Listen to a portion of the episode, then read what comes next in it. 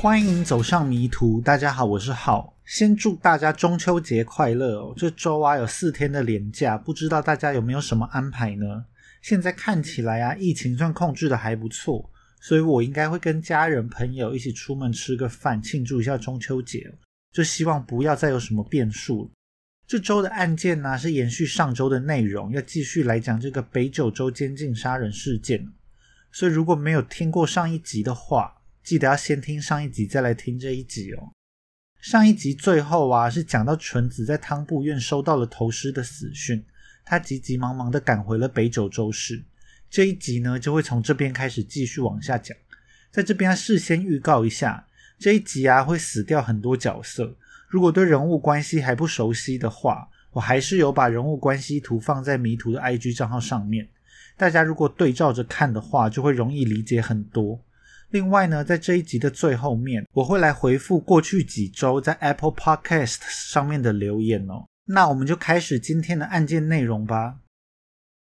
当纯子从汤布院搭计程车回到了北九州市的时候，他一进入公寓啊，就看到公寓里面供奉了头尸的灵堂，还有纯爸、纯妈还有纯妹都在这个公寓里面。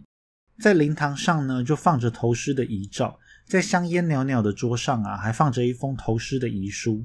纯爸就叫纯子啊，赶快走上前去，看看投尸的遗书到底写了什么。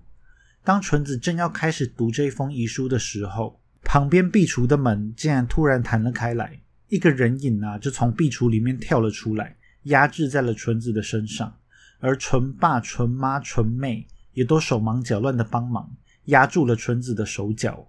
纯子其实还搞不太清楚现在是什么状况，但他已经发现压制在他身上的人，竟然就是应该已经自杀了的头尸。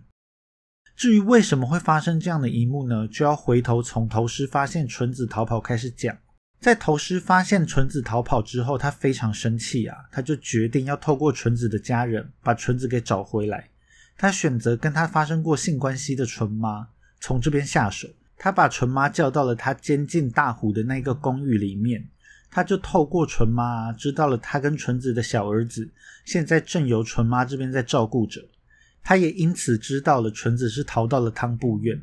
于是呢，头师就开始想办法，看要如何把纯子骗回这个北九州市。他就告诉纯妈，纯子竟然在他们因为诈欺罪而被通缉的这个期间继续犯罪哦。他没有想到纯子竟然是这样的人。竟然把大虎杀掉了。纯子一边说啊，一边就说当时纯子是如何虐待大虎，如何肢解大虎，还把当时他拍下来的照片都拿给纯妈看。纯妈看到这样血腥的画面，当然是大惊失色。在回家之后啊，纯妈就马上把事情都告诉了纯爸。在接下来的一段时间之中啊，纯爸、纯妈还有纯妹这三个人。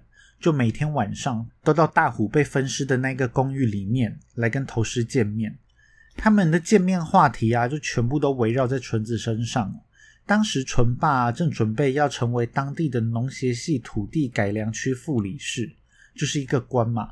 他们非常害怕被外人知道，他们旭芳家里面竟然出现了一个这么凶残的杀人犯。如此一来，他们这个身为当地望族的旭芳家族啊，一定会成为笑柄嘛。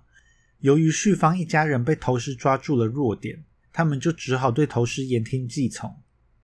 在这里要特别再提一下哦，纯子的老家是在九流米市，距离头师在北九州市的公寓距离大约就有一百公里哦，单程就要花上两个小时的车程哦。由于纯子的家人白天还要工作啊，所以他们就要每天来回这个九流米市跟北九州市，日常工作再加上长时间的通勤，让他们非常的疲惫。他们到北九州市之后啊，还要彻夜跟投师讨论纯子的事情。一段时间下来，他们的体力就非常的难以负荷。而这种用疲劳轰炸来干扰他人判断能力的方法，也是投师的惯用手法之一。投师不仅仅是把大虎的案件完全推到了纯子的头上，连在上集中提到那个跳海死亡的女子，头师也说是纯子把她推下海的。头师就恐吓纯子的家人啊。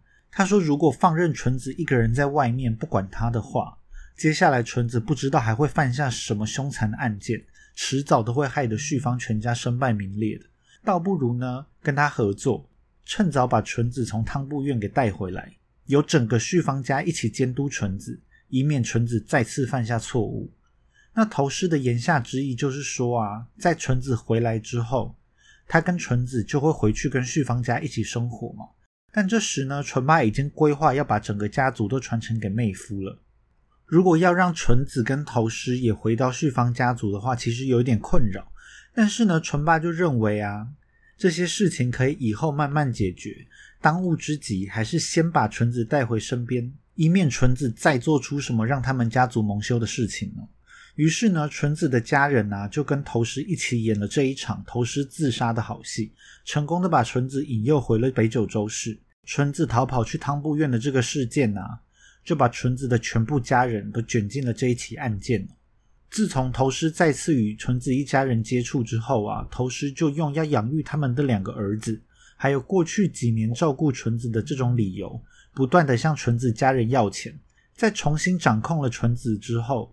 他又继续要用监督纯子以及要隐瞒纯子杀人的处理费用等等理由，对纯子家人虚索无度哦。纯子的家人呢，也是真的很害怕头师会把事情给抖出去，所以对他是有求必应哦。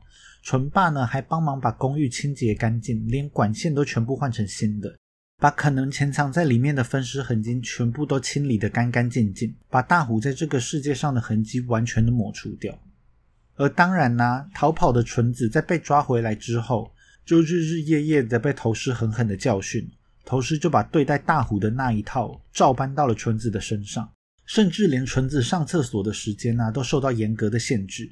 只要纯子的家人一不在，头师就会尽情的虐待纯子。好几次啊，纯子都被强烈的电击电到失去意识，头师呢就会抓着纯子的头去撞地板，撞到纯子醒来为止。等他醒来之后啊，头师就会继续电他。这个时期的电击啊，实在是太严重，所以就对纯子造成了永久性的伤害。在后来纯子被捕的时候啊，纯子的右脚大拇指已经被电到上面的肉完全都不见了，右脚的小指跟无名指啊，因为反复的被电到皮开肉绽又愈合，在这样反反复复的状况中，两只脚趾就合而为一了。而在这个时期啊，头师也跟纯妹发生了性关系，而且根据头师被捕之后的证词啊，是纯妹主动来引诱他的，而且他们两个人其实并不是第一次发生性关系了。早在头师高三那年的夏日花火大会，头师就已经跟当时只有十四岁的纯妹发生过性关系了。而在头师跟纯妹开心的勾搭在一起的时候，纯子正在被折磨的不成人形哦。不过，这样的状况呢，并没有持续多久。到了一九九七年的五月，纯子就决定再为自己奋斗一次了。这一天呢，头师就命令纯子搭火车往北过海，到下关市来寄信。小虎呢，则跟在旁边监视。但是在回程啊，经过门司车站的时候，纯子竟然在发车之前就奋力的往车子外面冲，一路冲到了车站外面的计程车上，他就准备要再次逃跑。负责监视纯子的小虎啊，看到纯子逃跑，吓都吓死了。小虎完全没有办法想象，如果自己把纯子搞丢的话，回去会受到多么可怕的惩罚。所以呢，他就在纯子后面拼命的追赶。而纯子啊，因为连日被电击，身体早就非常的虚弱。头师还命令纯子啊，出门要穿着不方便行动的拖鞋。所以小虎很快的就追上了才刚上计程车的纯子。很慌乱的小虎就砰的一声，直接撞在了计程车的门上。而这个撞击的声音呢，就让周遭的人都以为是发生了车祸，就吸引了很多路人来围观。路人就纷纷询问小虎需不需要报警。而纯子啊，看到已经引起这么大的骚动，就放弃了逃跑的念头。小虎之所以会这么尽忠职守的把纯子追回来，除了怕自己会受到惩罚之外，他其实也是对纯子有怨气在心中哦。因为之前呢，在大虎被受到虐待的时候。纯子也是非常认真帮着头师在虐待大虎，所以在小虎的心中啊，纯子其实也是他的杀父仇人哦。在两个人回去之后啊，小虎就诚实的向头师报告了纯子在门司车站逃跑的事情。非常生气的头师啊，马上就对纯子进行了很严厉的电击制裁。他一边疯狂的电击纯子，还一边要纯子大声的讲“电击娃娃的心都同不大吉的”，电击呢是我的好朋友这样的句子。在头师虐待纯子的时候啊，也同时赞许了尽忠职守把纯子追回来的小虎。而在这个门斯车站的逃跑事件之后啊，头师就告诉了纯子的家人，纯子这个人啊，不教训是不行的。所以呢，他开始在每天纯子的家人到了公寓之后，当着纯子家人的面，不断的电击纯子。不仅对纯子来说是一件非常痛苦的事，这个画面对纯子的家人也是一件非常震撼的事情。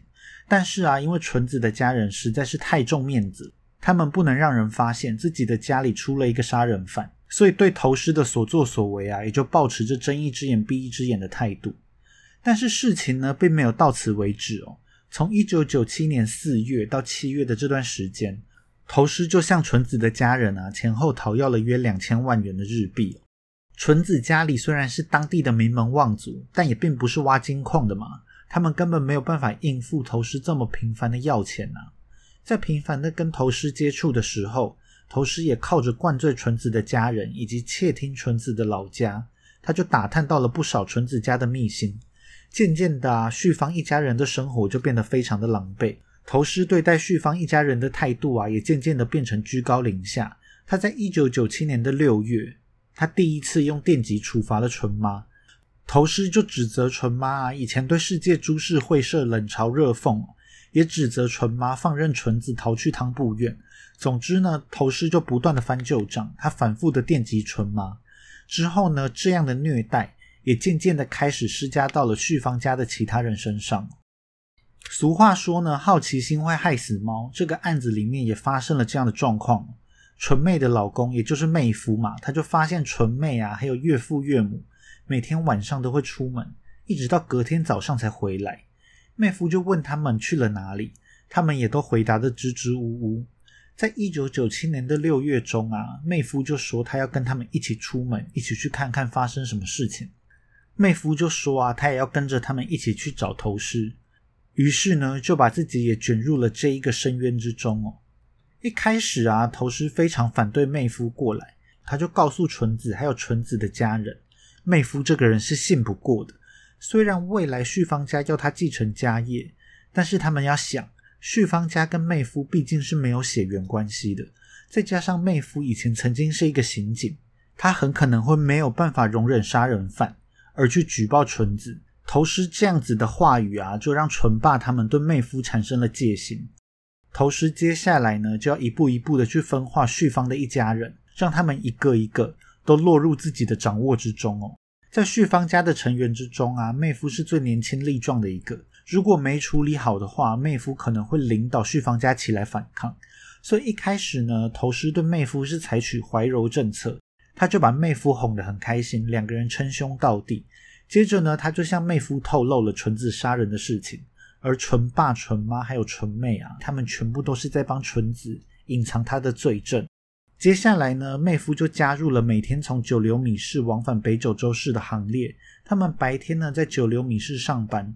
下班后，大约晚上九点到十点会抵达投师的公寓，接着就是跟投师彻夜，接着就是跟投师彻夜长谈，谈论的内容呢，大多都是旭方一家人。接下来什么时候能够给钱，能给多少钱给投师的话题，一直讨论到早上的四点到六点才离开北九州市，返回九流米市上班。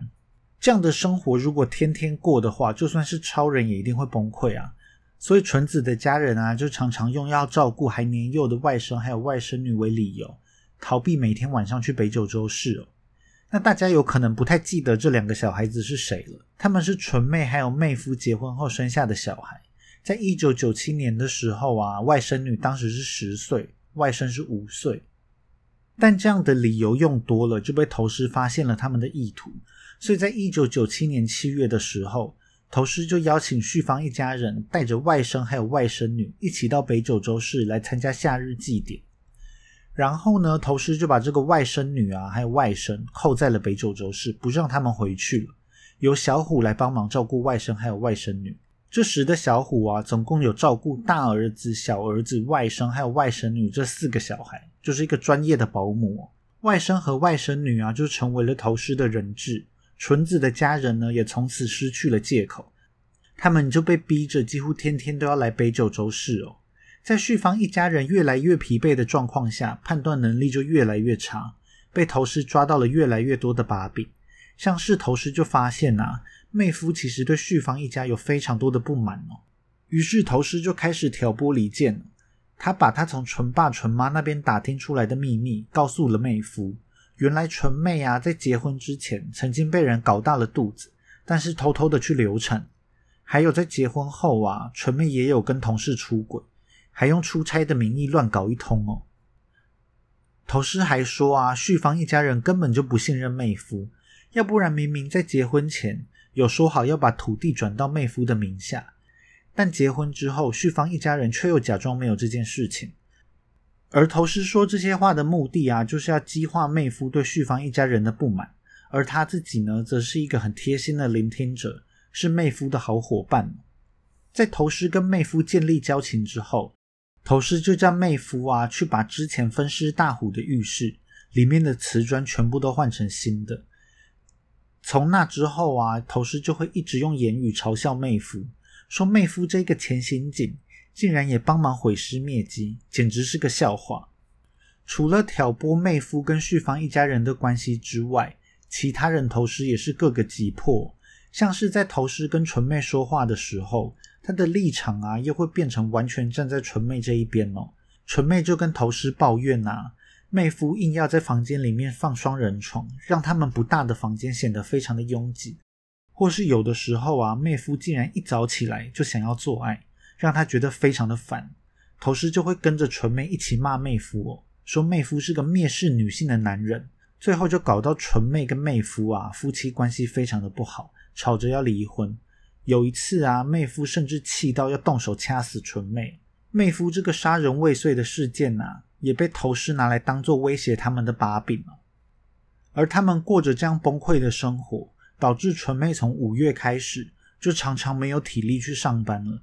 从七月开始呢，妹夫也变得很常旷工，而且纯爸跟妹夫啊都因为缺乏休息，身体出现了状况。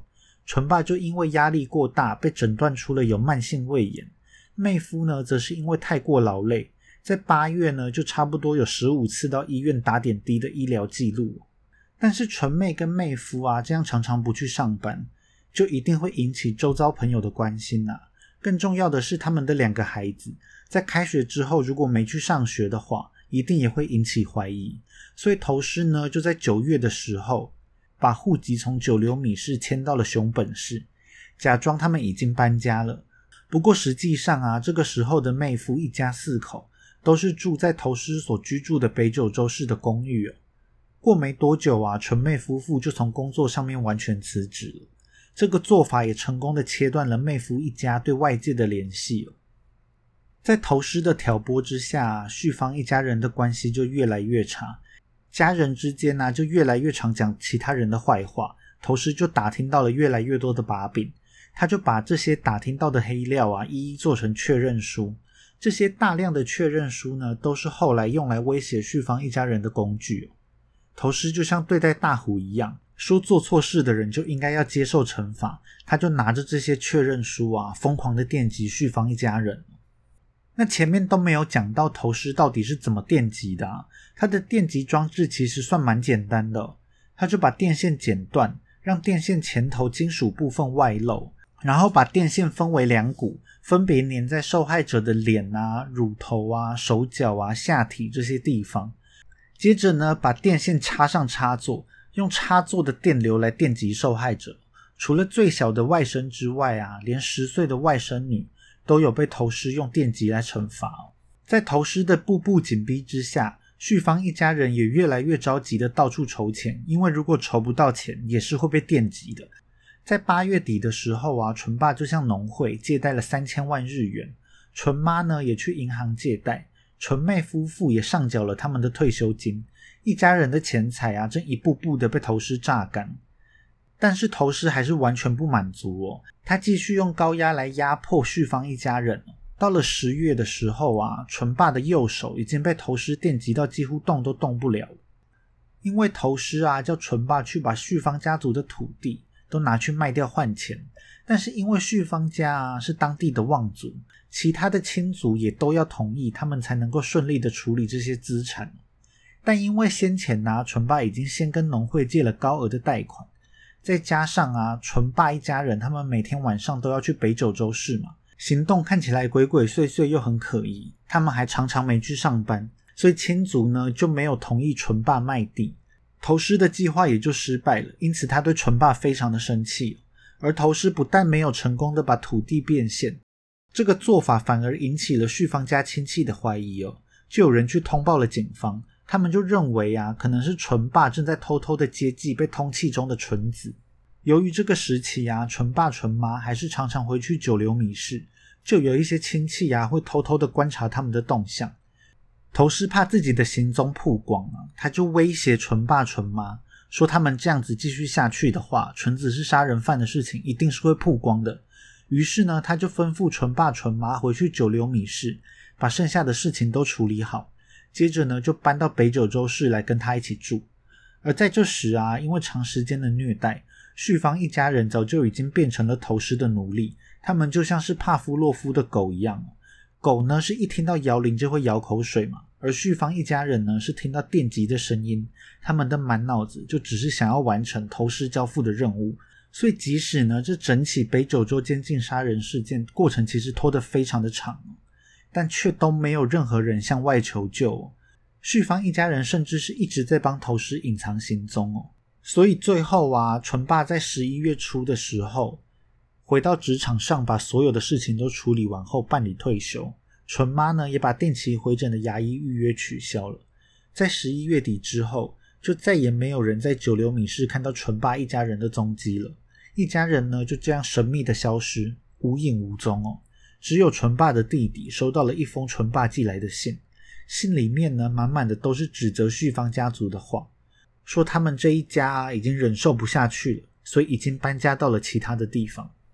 而真实的状况就是纯爸一家人全部都搬到了投师在北九州市的公寓而这个公寓呢，现在里面住了超级多人总共有投师、纯子、大儿子、小儿子、小虎、纯爸。纯妈、妹夫、纯妹、外甥女、外甥，总共十一个人了。整个公寓里面挤到不行了。当时在这个公寓里面呢，就像是一个把人分成三个阶级的王国。头师呢是高高在上的国王，旭芳家除了纯子之外，其他人都是这个王国中最低等的贱民。旭芳家的人呢，大部分时间都被监禁在这个公寓之中。只有在投师交付任务的时候，才能够短暂的外出，但外出也都会受到监视。他们每天晚上呢，只能在厨房的地上睡三到四个小时。投师呢，连棉被都不给他们了。他们一天只能够上一次大号，而且投师还不允许他们上厕所的时候屁股碰到马桶垫圈哦。投师会把厕所的门打开，监视他们半蹲大便。如果要尿尿的话，也只能用保特瓶，不准使用厕所。给他们吃的东西啊，也都只是便利商店买来的廉价食物，他们就只能在厨房的地板上面吃饭。头师连餐具都不准他们使用。旭芳一家人之间呢，也不能够随意的交谈，因为这些生活上的限制实在是太多了。旭芳一家人呢，一不小心就会违反头师设下的种种限制，所以他们就几乎一整天都在被处罚哦，不是在被电击，就是在被罚站。除了旭芳一家人以外的其他人啊，待遇就稍微好一点。像是在门司车站之后啊，纯子的地位一度是掉到无底洞中哦。但在旭芳一家人住进来之后，纯子的位阶就往上抬了，反而移到了他们之上。纯子除了不能够违逆投师之外，这个时期他的生活并没有受到太大的限制。纯子跟投师之间的关系啊，也产生了微妙的变化。他是在这个公寓之中啊，唯一一个跟头师有说有笑的人了。地位有所提升的纯子就很尽心尽力的帮头师监视自己的家人了。如果有人违规的话，他就会毫不犹豫的去电击他们，成为头师手上一把最锋利的杀人工具。除了纯子这个得力的助手啊，头师还在家里装了监听器。头师就鼓励这些在家里的人互相举报。如果有任何违规的事情没有上报的话，就会遭受到严厉的处罚。旭芳一家人啊，就这样被投师分化到他们不敢信任任何的人哦。一家人就各怀鬼胎，互相监视对方的行为。一旦发现有违规，他们都会抢着跟投师举报哦。他们只求下一个被惩罚的人不是自己。在一九九七年十一月底的时候，这时旭芳一家人前前后后上缴了大约六千三百万日币给了投师，他们能抵押的财产已经全部都抵押，每个人的信用啊也已经全部都被冻结了，可以说是山穷水尽。而这样子的旭芳一家人啊，对投师来说已经没有任何的利用价值了。投师一开始啊，原本是想要释放旭芳一家人，但这个时候啊，旭芳一家人实在是太落魄了，他们不仅负债累累哦。身上还到处都是被头师虐待留下来的痕迹哦。如果释放了他们的话，他们就一定会回去九流米市投靠亲戚嘛。这样一来啊，头师的所作所为就会曝光。所以呢，头师这个时期啊，就对该怎么处理旭芳一家人感到非常的头痛。而这样的状况在十二月中旬的时候出现了转捩点，因为啊，纯爸说了一句话，纯爸就说啊，他们一家人的未来就只能依靠头师了。听到纯爸这一句话的头师啊，瞬间就大发雷霆哦，疯狂的电击纯爸。因为这一句话啊，让头师意识到，如果不释放旭芳一家人的话，他未来就要养这些废物一辈子。头师在既不想释放旭芳一家人，又不想要养他们一辈子的情况下，他就想到了他们在一年多前曾经完美的让大虎彻底的消失在这个世界上。于是呢，头师就默默起了杀人的念头。他想要把旭芳一家人从这个世界上完全的抹杀掉。在一九九七年的十二月二十一日早上，头师呢叫外甥女去冰箱里面帮他拿柚子醋，但是呢外甥女却在冰箱里面找不到柚子醋哦。头师就非常的生气，叫旭芳一家人都过来。旭芳一家人啊就围成一个半圆形，跪坐在头师的面前。头师就非常生气的指责。为什么外甥女会连拿柚子醋这么简单的事情都做不到呢？就用这个借口要开始惩罚旭芳一家人。除了拿柚子醋这种鸡毛蒜皮的事情之外啊，头师也开始翻各种旧账，用一些以前的事情当做借口电击旭芳一家人。而旭芳一家人早就习惯了这种被虐待的生活，在长时间的饥饿还有疲惫之下，他们也不敢说什么，每个人都是跪坐着，打直了身体在听头师训话。而就当头师在电击纯霸的时候，他没有电多久就叫纯子接手。在后来的生还者口中啊，这里的说法有一点分歧。小虎的说法是说纯子电击了纯爸的嘴唇，但是纯子自己是说他电击的是纯爸的乳头。不过不管是哪一种说法，头师是知道嘴唇啊还有乳头这些地方是比较危险的电击位置。而纯子啊是第一次电这些部位，他有点担心自己会掌握不好力度。但是呢，头师仍然叫纯子不用担心，就放胆的去电纯爸爸。被纯子疯狂电击的纯爸啊一言不发，他把双手紧紧握在跪坐着的大腿上。突然呢，纯爸整个人歪歪斜斜的倒在了地上，而纯子还以为纯爸是想要反抗，于是伸手就要再电击纯爸一次，但头师却马上大叫他住手。斜倒在地上的纯爸已经没有了呼吸心跳，头师就马上上前帮纯爸做了人工呼吸，叫其他家庭成员帮忙按摩纯爸的心脏还有手脚。头师跟妹夫啊就轮流做了三十分钟的人工呼吸哦。而在这整个过程中啊，完全没有人想到他们应该要叫救护车来的，所以最后啊，纯爸就还是躺在地上一动不动。外甥女就急着大哭说啊，外公死掉了。但是头师就反过来指责外甥女，他就说啊，纯爸都是被他害死的。所以之后啊，外甥女的内心就一直对这件事情保持着罪恶感。而纯爸呢，就成为了旭芳家的第一个牺牲者。不过上面说到这个人工呼吸抢救纯爸的桥段呢，是纯子版本的说法，在小虎的版本之中啊，小虎并不记得头师在纯爸倒下来之后有任何想要抢救纯爸的意思。在纯爸死后啊，头师就跟旭芳一家人开始讨论该怎么处理纯爸的尸体。而头师心中其实已经有定论，所以这个讨论啊，就只是假民主而已。他就一步一步的引导，把大家的思维方向都引到：如果纯爸的尸体被发现的话，会很麻烦。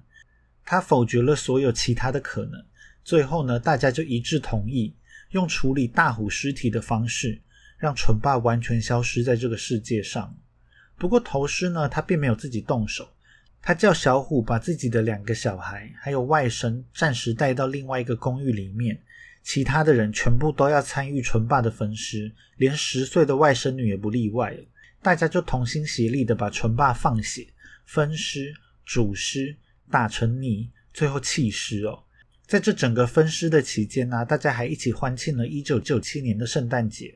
就在处理纯爸的尸体过程中啊，时间来到了一九九八年。纯妈在长时间的电击折磨中，变得有一点精神失常。在跟着大家一起分尸纯爸之后，状况是越来越糟糕。他常常会发出很大声的奇怪声音呢，因为这种奇怪的声音呢，可能会引起其他人的注意。所以在一月二十日的时候，头师就召集了纯子还有纯妹夫妇来讨论。该怎么处理纯妈这个问题呢？当然，头师心中也是早就有了标准答案，但他还是叫大家都说出自己的想法。于是呢，其他人就说出了像是送纯妈去精神病院呐，或是让纯妈搬到其他的公寓去住的提案。但当然，立刻就被头师否决了。当纯子他们提议说：“那要不干脆杀了纯妈”的时候，头师就马上附和说：“既然大家都想要这么做，那就动手吧。”他强调啊，是大家一起决定要杀掉纯妈的。头师马上又问另外三个人呐，他们想要用什么方式杀掉纯妈？而纯子啊，就想到事后又要分尸，他还问头师说，是不是该先去买分尸工具才下手呢？但头师马上就说啊，如果在他们去买东西的时候，纯妈发出了怪声音，在这段时间内被注意到，那该怎么办呢？他就暗示纯子他们三个人啊，应该要立刻就处理掉纯妈。所以呢，在讨论完毕之后，就由纯子跟纯妹把纯妈的身体按住，妹夫呢用电线把纯妈勒死。接着呢，他们也按照着处理尸体的 SOP，让纯妈彻底消失在了这个世界上。在分尸完纯妈之后啊，他们短暂的搬到了另外一个公寓。下一个受害者轮到了纯妹哦。这时候的纯妹啊，也因为长时间被电击虐待，已经有一边的耳朵是聋掉了。在纯妈死之前呢，纯子就注意到了纯妹好像有一段时间都没有来月经了。她一开始呢，以为是因为饮食跟作息都不正常的关系，所以才会导致她的生理期也不正常。但是在事后的证词之中啊，纯子就推测那个时候的纯妹有可能是怀孕。因为当时纯妹的夫妇啊，生活受到头师很严格的控管嘛，再加上他们的夫妻因为受到挑拨而感情不好，基本上是没有什么性生活的。而另一方面呢，纯子也早就怀疑纯妹跟头师之间是有性关系的。而那个时候的头师啊，很常电击纯妹的下体，让纯子怀疑是不是头师想要电击纯妹，让纯妹流产呢？在二月十日的时候啊，他们又搬回了他们分尸大虎纯爸纯妈的那一间公寓哦。头师就告诉纯子说啊，你应该明白我们今天到这边来代表的是什么意思吧？说完这个话之后呢，头师就跟纯子妹夫还有外甥女这三个人说，我现在要去睡觉了。那等我醒来的时候啊，我希望你们已经搞定这一切了。接着，头师呢就真的跑到房间里面睡觉了。而接到这个不清不楚的指示的三个人啊，就开始讨论现在应该要怎么办。到底头师是什么意思呢？最后呢，纯子说，他认为啊，头师是在暗示他们要把纯妹杀掉。虽然大家并不太确定，但纯子就说啊，就算我们现在不杀掉纯妹，纯妹继续活着，也只是不断的受到虐待而已，还倒不如我们就杀了她吧。妹夫跟外甥女啊，听到这样的话，竟然也都赞同了纯子的说法。可以知道，他们这个时候活着是一件多痛苦的事情最后呢，在公寓的浴室里面，妹夫就叫外甥女按住纯妹的脚，叫外甥女跟纯妹做最后的道别。接着呢，妹夫就把电线缠到了纯妹的脖子上。这个时候的纯妹其实也是清醒的，她就看着妹夫说。难道我要死了吗？妹夫就一边哭着一边说对不起，然后手上的电线就越收越紧，一直到纯妹一动也不动为止。而让人没想到的是啊，在头师醒来之后，头师竟然反过来责怪纯子，责怪他们三个人自作主张的杀掉了纯妹，他就用这个当做借口，狠狠的电击了这三个人了。在纯妹死掉之后，妹夫的状况也变得很不好，亲手杀掉纯妹对他是很大的打击哦。虽然他平常吃的东西量已经很少了，但他还是常常的上吐下泻。在一九九八年的四月十日，头师就出门去找下一个金主要来骗钱。妹夫呢负责开车载头师到目的地。在头师去骗钱的时候啊，头师还吩咐纯子带妹夫去多吃一点东西。而这一天呢，妹夫在餐厅里面一口气就吃了冻饭，又吃了乌龙面，还有炸肉排，吃得非常的丰盛。但是在回去之后啊，妹夫虚弱的身体根本就没有办法应付这种暴饮暴食的状况，所以他就在厕所里面狂吐。头师还给了妹夫喂药，但是状况都没有改善。即使已经都没有东西可以吐了，妹夫还是不断的干呕。接着呢，到了四月十三日，在这几天之中啊，妹夫的状况都没有好转。头师就说妹夫应该是不行了，至少要让他死前可以喝点啤酒吧。于是呢，头师就带着啤酒，还有一罐能量饮料，到了浴室里面给了妹夫。在一个小时之后啊，妹夫就在浴室之中衰竭而死。在外甥女确认爸爸已经没有生命迹象之后，纯子跟外甥女啊就按照 SOP 开始处理妹夫的尸体，把他分尸啊、碎尸等等。到这里啊，旭芳一家的大人已经全部都被处理干净了。公寓里面的成员呢，只剩下头师、纯子、小虎。大儿子、小儿子，还有外甥女跟外甥这两个旭芳家的小孩，而头师呢，并没有要放过这两个小孩子的意思哦。这时期啊，几乎所有的电击惩罚都落到了这两个小孩身上。在纯妹跟妹夫死后啊，头师就开始不断灌输观念给其他的人。他就说啊，这个时期小外甥虽然只有六岁，他也没有做错什么事情。但是呢，也是有那一种小孩长大之后回过头来复仇的故事。与其让事情演变成那样，倒不如让小外甥早点永远的闭上嘴巴比较好吧。在这样反复的洗脑下，纯子也开始觉得，反正外甥活着也只是继续遭受到虐待，所以虽然不得已，但是小外甥还是必须要被除掉的吧。在五月十七日的时候啊，外甥女就跟头师说。他跟弟弟啊都不会把发生在这间公寓里面的事情告诉任何人。外甥女就求头师放他们离开啊，但是头师呢反过来跟外甥女说，他也很希望小外甥是真的能够守口如瓶啊，但他并不觉得小外甥可以做到。头师又恐吓外甥女啊，说外甥女之前也一起分尸了好几个人，你真的想要离开吗？一出去就会被警察抓走哦。到时候不止外甥女自己危险，也害其他人都变得很危险。难道外甥女能够负担起这样的责任吗？最后呢，头师就问了外甥女：“外甥现在过得这么可怜，要不要让他去找妈妈呢？”那言下之意啊，他就是要暗示外甥女去解决掉小外甥的生命呢。外甥女竟然也就回答了头师：“那就这样子做吧。”根据纯子事后的供词啊，这一次除了他跟外甥女之外，之前都忙着当保姆而没有参与到旭芳一家人谋杀的小虎，在这一次因为人手不足，所以也加入了行动。外甥女就叫小外甥躺在地上，并告诉小外甥，等一下就能够见到妈妈了。而小虎则是负责按住了小外甥的双脚，纯子就跟外甥女一起掐死了小外甥了。在掐死了小外甥之后啊。头师就叫纯子去购买要处理小外甥的尸体，而头师呢叫纯子直接买多一点工具，所以纯子这个时候就猜测啊，应该过不了多久，就连外甥女都会被处理掉吧。所以呢，纯子就直接买了两人份的分尸工具。而接下来啊，果然头师就开始常常说，外甥女以后啊一定会把这个公寓里面的事情讲出去，他们一定要尽早处理才好。而头师也开始不断的电击外甥女，外甥女一直都奄奄一息哦。头师就说啊，反正外甥女就要死了，不用再给她吃东西了啦。所以外甥女的身形呢就消瘦了很多。纯子就猜测，可能是因为这样子之后分尸起来比较方便吧。在一九九八年的六月七日，头师就跟外甥女在浴室里面进行了一场对话。在头师出来之后啊，他就告诉了纯子跟小虎。外甥女想要去死了，叫纯子跟小虎进去动手了结外甥女的生命了。在纯子跟小虎进到浴室之后啊，他们就看到外甥女静静的躺在地上，甚至还伸长了脖子，等待纯子跟小虎来掐断她的脖子哦。最后呢，外甥女也是无声无息的就死去了。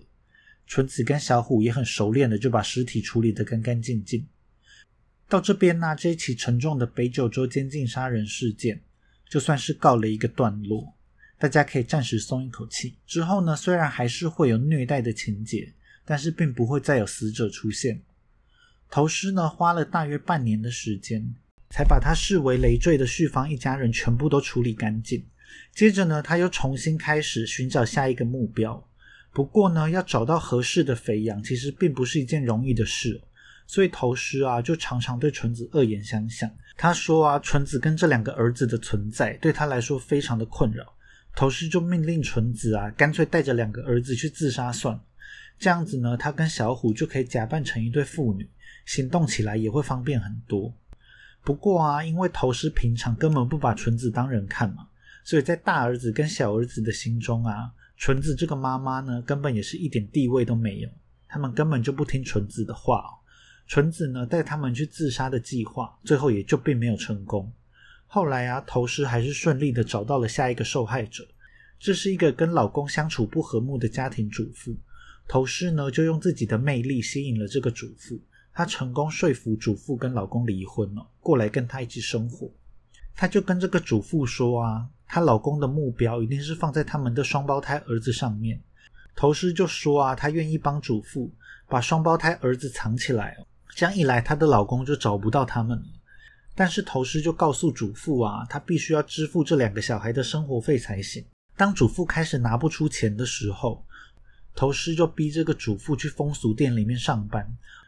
头师总共啊，也从这个主妇身上榨取到了两千五百万日元了。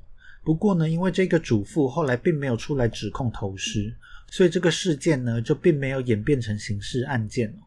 虽然旭芳一家人的存在已经从这个世界上被抹去了，但其实还是有人发现了不自然的地方，像是纯妹一家人啊，为了把户籍转到熊本，他们就在熊本租了一间公寓。但是呢，房东却发现他突然就联络不上纯妹一家人了。他还有进到他们租赁的公寓里面看哦，但是他们并没有发现纯妹一家人的下落。另外啊，纯爸的车也在北九州市的停车场被发现了。而停车场管理员因为联络不到纯爸一家人，就请旭芳家的其他人来把这辆车领回去了。但是旭芳家的亲戚啊，也没有把这个当一回事哦。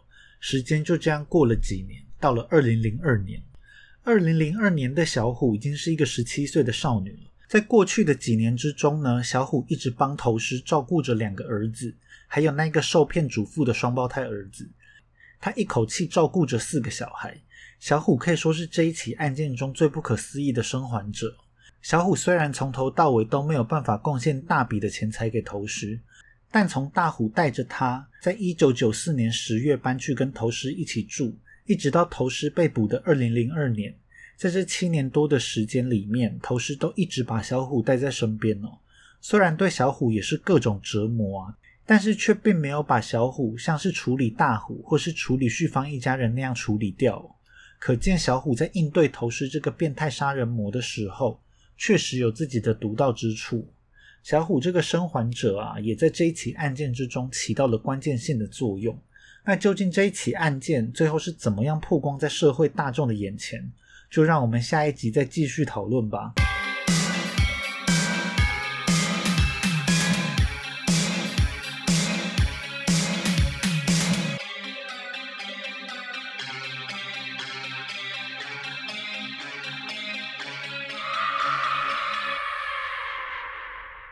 过去几周啊，在 Apple Podcast 上面有四则新的评论哦，那分别是三则五星的评论跟一则一星的评论，那我就来一一回复吧。第一则呢是来自哥提亚的五星评论，留言的标题呢是很棒。哥提亚说啊，前几集的音质不是很好，重视音质的人建议从最新的往回听哦。案件内容扎实，语调音素都很好，这边有个大拇指。非常喜欢每集最后好分享的小故事，真的很好笑。最后是个笑脸。那谢谢哥提亚的留言哦。音质应该是在十八集之后有稍微正常一点。不过呢，我最近还是有收到其他的听众回馈一些音质上的问题，那我也会来想办法改善。不过录音真的是一门很大的学问哦，所以我也只能一边摸索，一边看看能不能有更好的呈现效果。另外啊，在一些集数尾端的小故事，就是我自己的个人经验嘛，尤其蛮多都是跟旅游有关的经验。不过因为我去旅游过的地方啊，大部分都在欧洲，所以发生在欧洲的案子，我可能会有比较多能够对应到的经验来分享。那我之后呢，也在想，看看能不能征求听众们有趣的旅游经验哦。在节目的尾端来分享给大家，但就之后再看怎么实施喽。下一个留言呢是 Anonymous V 怪客的五星留言哦。匿名 V 怪客说啊，半夜听特别有感哦，意外的有助眠效果，声音好听。接着是一个大拇指，故事的内容呢都毛毛的，有进到鬼屋大冒险的感觉，背景功课也都做得很详细。希望之后可以多一些荒谬的黑色喜剧类题材哦。感谢匿名 V 怪客的称赞，那我第一次被说声音好听，感觉还蛮奇妙的哦。那至于呢，荒谬的黑色喜剧类型的案件啊，因为我自己也是很喜欢这种案件，所以接下来一定是还会再出现，就敬请期待啦。在下一个留言呢，是来自沉船水鬼耗子为之，留言的标题呢是水鬼号，那这个 ID 呢，一看就是我认识的人留的言。他知道我有买到高点的船票，结果接下来就一路咕噜咕噜的当水鬼哦。这个留言的内容很简洁有力哦，评论消失啦，五星力挺，然后呢是一个大拇指跟一个耶。不过呢还是很感谢这个沉船水鬼耗子尾之来帮我留言啦。那也希望各位多多帮我评分跟留言。最后一则啊是来自一堆白痴的留言，内容也很简短哦。一堆白痴呢，给了迷途一星的评论，留言的标题是点点点，内容呢只有五个字，一直大小声。那我要先回复这个听众啊，粗暴言论大可不必哦，希望大家还是能够用比较温和的态度来反映问题，不需要一上来就骂人白痴哦。不过他提到这个大小声的问题是真的存在的，也有其他的听众透过 IG 来跟我反映，有时候声音会忽大忽小。那我自己回去听啊，有发现有些气音有时候特别爆，我明明已经用了防喷罩，却还是会有这样的问题。那有的时候呢，又莫名其妙一个句子中有几个字特别小声。不过就跟前面所说的一样，录音真的是一件很不容易的事哦。那我也会尽力看看能不能改善这个问题。接下来的音质啊，可能会有一点点的转变。因为应该从下一集或是下下一集开始，我会换到另外一个空间来录音，那就看看到时候会如何啦。以上呢就是这一集的全部内容啦。如果觉得不错的话，可以到 IG 上面追踪迷途的账号，账号呢是 Astray Me Too A S T R A Y M E T O O，也可以到 Apple Podcast 上面留下五星评论跟留言。那就感谢大家，我们下次见喽。